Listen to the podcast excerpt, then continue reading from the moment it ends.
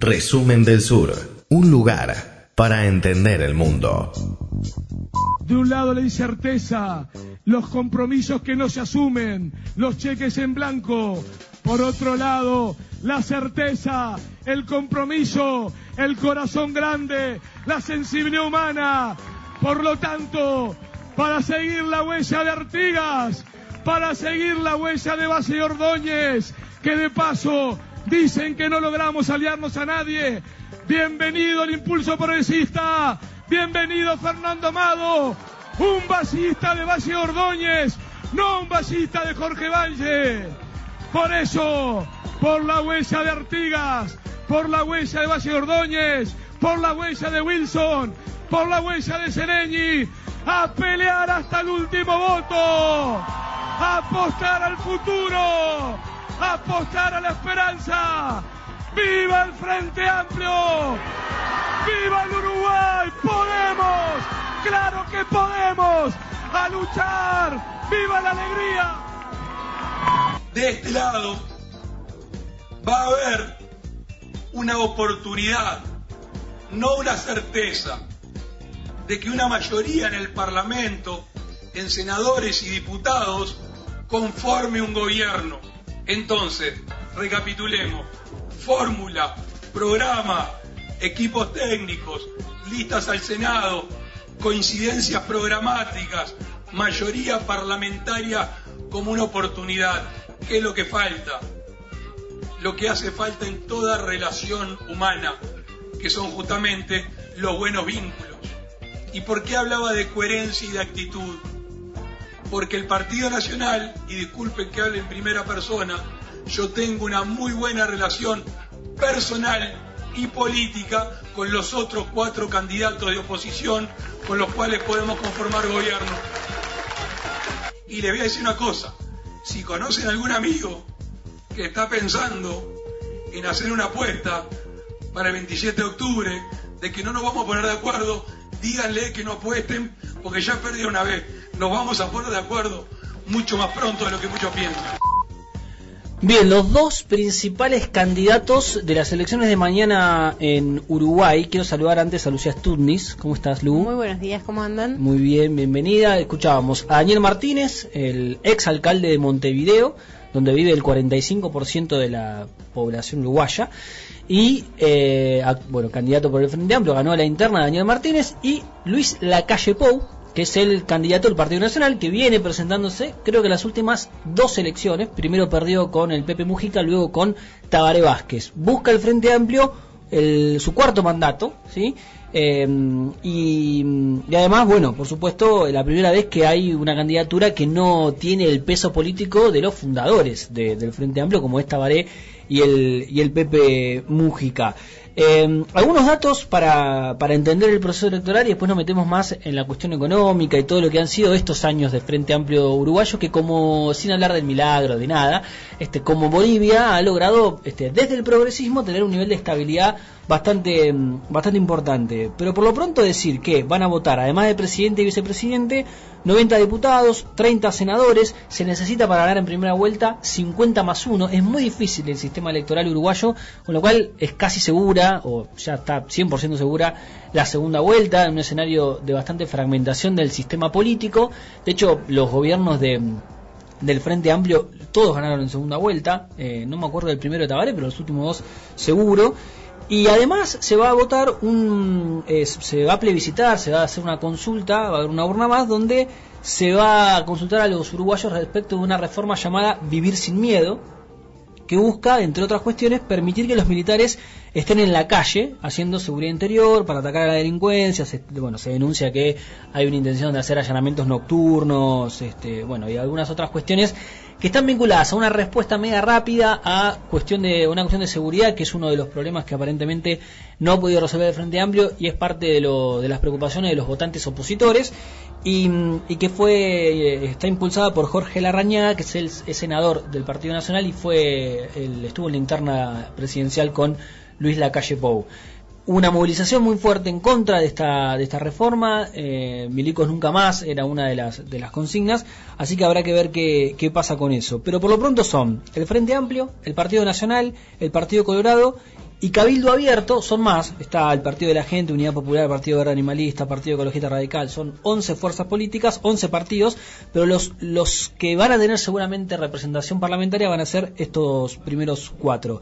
Frente Amplio, Partido Nacional, Partido Colorado y Cabildo mm, Abierto. El candidato, decíamos, del Frente Amplio es Daniel Martínez, Luis Lacalle Pou es del Partido Nacional, Ernesto Talvi del Partido Colorado, un economista liberal que eh, le ganó la interna al expresidente Sanguinetti, que con 83 años fue a la interna colorada y la verdad que sacó una muy buena cantidad de votos, Talvi, y está bastante competitivo. Y la novedad, Guido Manini Ríos, que es el ex jefe de las Fuerzas Armadas de, eh, de Uruguay, que luego de una interna muy fuerte que tuvo con, con Tabaré Vázquez, que se terminó generando su renuncia, eh, armó su propio partido, se llama Cabildo Abierto, posturas más derechosas, más este, conservadoras, eh, no llega a ser Bolsonaro, pero este, todo al ritmo de, del estilo uruguayo, eh, que seguramente va a tener representación parlamentaria. Y cuando la calle Pou decía esto de todas las fuerzas políticas nos vamos a poner de acuerdo, también incluye a Guido Bonini Ríos, candidato de ex, eh, ex, jefe de las Fuerzas Armadas y candidato de Cabildo Abierto. Este es el panorama político, lo que se va a votar el próximo domingo, mañana, en, eh, en Uruguay. Pero vamos a ir un poco más atrás y, también analizar qué es lo que ha hecho el Frente Amplio en estos años. Dale, miremos un poco la parte económica primero y después nos vamos más a lo social. Dale. Eh, por un lado, en un contexto en el cual las crisis regionales e internacionales surgieron, emanaron por todos lados, es como que uno mira el mapa y la verdad que es difícil encontrar lugares donde no haya habido crisis en los últimos años. Eh, en Uruguay hace 15 años que se lleva un crecimiento ininterrumpido de la economía. Además eh, del constante crecimiento, el PBI per cápita de Uruguay pasó, a ser el más alto de América Latina y el Caribe hace ya casi tres años. Eh, hace 13 años que los salarios crecen más que la inflación eh, en un porcentaje, de hecho los salarios promedio crecieron un 58% por encima de la inflación en Uruguay. Y eh, se destaca en América Latina por el alto ingreso per cápita que se traduce automáticamente en mejor, mayor consumo y en una, una sociedad dispuesta y más que dispuesta muy consciente de lo que significa su moneda y con mucho convicción, con mucha convicción de que su moneda es tan fuerte como se la ve desde afuera. Hmm. De hecho, han logrado sobrevivir a las inestabilidades de los dos vecinos gigantes, ¿no? Exactamente. Argentina y Brasil. No solo que no solo eso, sino que durante el momento en el cual dos de los socios comerciales más grandes que tiene, que son Brasil y Argentina, pasaron por todo este periodo de caída y de recesión económica, ha sabido no solamente sobrellevar esto, sino seguir creciendo. Mm. Eh, además de eso, tenemos en el periodo de 2005 al 2015 la inversión nacional extranjera que aumentó del 14 al 20%. Eh, del PBI, ¿no? Por supuesto. La estabilidad económica y política del país se recuperó y es uno de los principales, eh, dentro de los principales valores de cualquier cualquier inversión que hagas, miras cuál es la calificación de riesgo, la de Uruguay suele ser una de las más altas de América Latina. La ley se realizó la ley de inclusión financiera que la hablamos acá en Resumen del Sur, si lo recuerdan.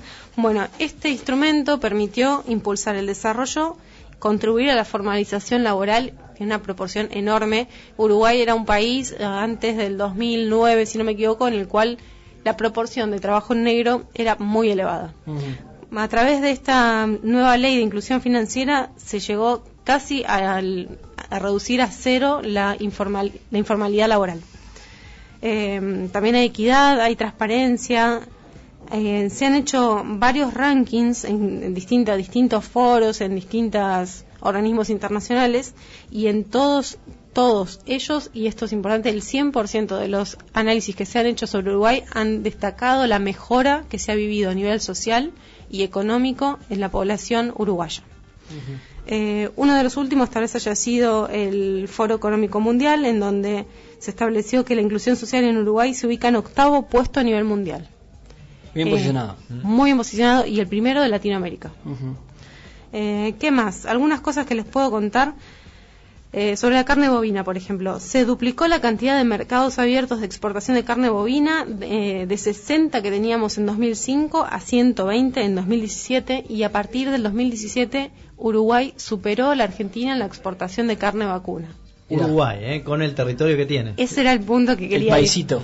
Uno lo piensa a nivel territorial y dice, ¿cuántas veces entra Uruguay en Argentina? Mm. Bueno, aún así exportan más cantidad de toneladas de carne que nosotros, ya desde el 2016. Y la tendencia es que esta brecha siga creciendo y se siga diferenciando cada vez más. En este momento, si miramos el Mercosur, Brasil, eh, tengo los datos específicos, Brasil en este momento está exportando 828 mil toneladas de carne vacuna. El segundo es Uruguay, Mirá. con 236 mil toneladas. El siguiente es Argentina con 225 mil, no es una brecha muy grande. Y el cuarto es Paraguay con 133 mil. Ujú. ¿Cuál es la tendencia? La tendencia natural es que Argentina permanezca estancada en, un- en una cantidad de toneladas muy similar a la que está ahora, entre 230 y 250, y que a través de la tecnología de los feedlots, Uruguay siga creciendo y aumentando la brecha, sacándole mercado a Brasil, sacándole mercado a Argentina y adquiriendo ellos una nueva proporción en el mercado mundial. Eh, ¿Qué más? En cuanto a la pobreza.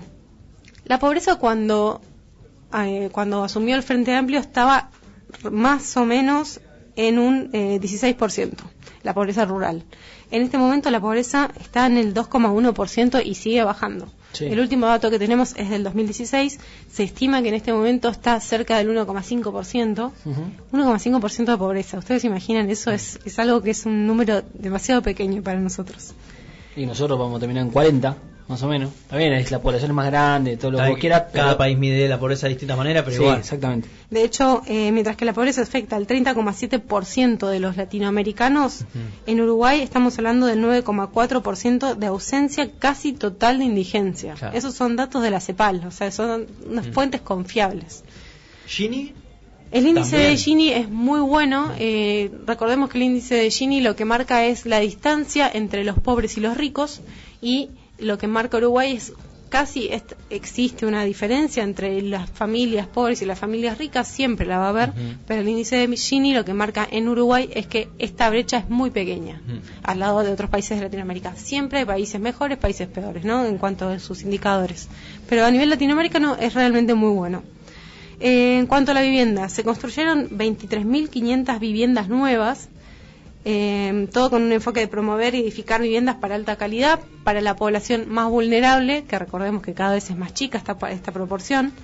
En salud, desde el 2004 se registra eh, una fuerte caída de la tasa de mortalidad infantil, prácticamente no hay, y algo muy importante que sucedió en Uruguay y que es modelo para toda Latinoamérica es eh, la baja cantidad de embarazo adolescente no deseado, eh, con el presidente actual Tabaré Vázquez, que es médico, esto se potenció y realmente es uno de los focos de, de la salud, la salud pública y la educación siempre fueron, estuvieron en, dentro de las prioridades del país. De hecho, y ya que mencioné educación, les voy a contar más o menos cuánto es el- la proporción que se destina del PBI a la educación. Originalmente se trataba de un 2,8%, en el 2005 se pasó al 3,2% y en el 2013 aumentó al 4,8% del PBI. Es una cifra muy interesante y más si consideramos el tamaño de la población que tiene, que tiene mm, Uruguay. Y otro de los puntos que me pareció importante destacar es la cuestión energética. Ajá. Hace más o menos tres años que Uruguay ha conseguido no solamente satisfacer el 100% de su necesidad energética, sino que además ha logrado exportar energía y adivinen a quién se la exportan. ¿Quién? Argentina. Mira. Eh, y energía, eh, creo que está en un 60 y pico por ciento, no sé si llega a 70 de energía renovable. Exactamente, energía renovable, es más, te voy a contar, dice, eh, la introducción de la energía eólica, la construcción de plantas de ciclo combinado, los emprendimientos de biomasa y fotovoltaicos y una planificación estratégicamente pensada para tener energías limpias con, limpias con un país sustentable. Mira. La sustentabilidad, recordemos que está en todos lados. Sí, sí. Eh, Uruguay fue uno de los primeros en acoplarse a esta idea de la ONU de los Objetivos de Desarrollo Sostenibles.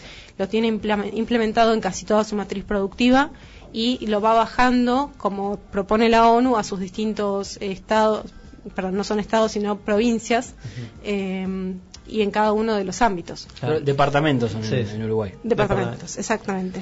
Creo que el último punto, como para destacar en cuanto a lo económico, que a veces uno piensa que no es importante, pero en, en países como Uruguay, en ciudades como Mar del Plata, el turismo es una fuente de ingresos muy buena y muy confiable, siempre y cuando estén hechas las inversiones adecuadas y eh, se oriente hacia el turista. En Uruguay está dentro, Uruguay está dentro de los siete países que más creció a nivel turístico mundial en los últimos tres años. Hay 3 millones de pobladores y 4 millones de turistas al año. Mira. Mucho Eh, más que la población. Sí. Exactamente. El Ahí va. ingreso de divisas por turismo se cuadruplicó entre el 2005 y el 2017 y es la vanguardia del turismo social latinoamericano. Ujú. Bien. Esos son un poco los números de lo que pa- vino pasando en los últimos 15 años en Uruguay. Mira Eh, vos. Sí, sí, sí. Una, una, eh, los números acompañan al Frente Amplio. Eh, insisto, las dos, el, el- el motivo de crítica es la, la cuestión de la seguridad. Y hay algunos que dicen que la inflación es más alta de lo que dicen, de lo que plantea el gobierno. Digamos, la inflación creo que es de 7 puntos, una cosa así. Sí. Ayudamos mucho desde Argentina. Sí, claro, por supuesto. Eh, pero la, la estabilidad es una de las de, las- de los puntos fuertes de, de, de Uruguay desde el progresismo, ¿no? de un gobierno progresista. ¿Qué va a pasar mañana? No lo sabemos. Hay un escenario de segunda vuelta aparentemente. El 24 de noviembre sería la segunda vuelta y recién el marzo del año que viene asumiría el próximo gobierno.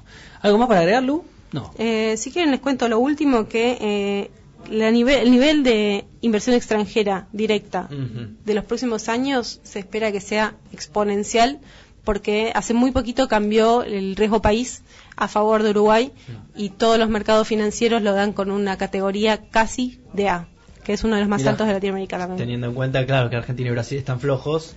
Sí, están cerca de entre B, C y en algún caso ahora con, la- con el riesgo país hemos llegado a tener una categoría D. Bien. Bueno, están los datos de, para tener en cuenta de cara a lo que será mañana una elección que iremos viendo los resultados junto a nuestro proceso electoral, por supuesto, en la República Oriental del Uruguay. Búscanos en redes sociales y actualizate minuto a minuto. Twitter, Facebook, Spotify, Resumen del Sur.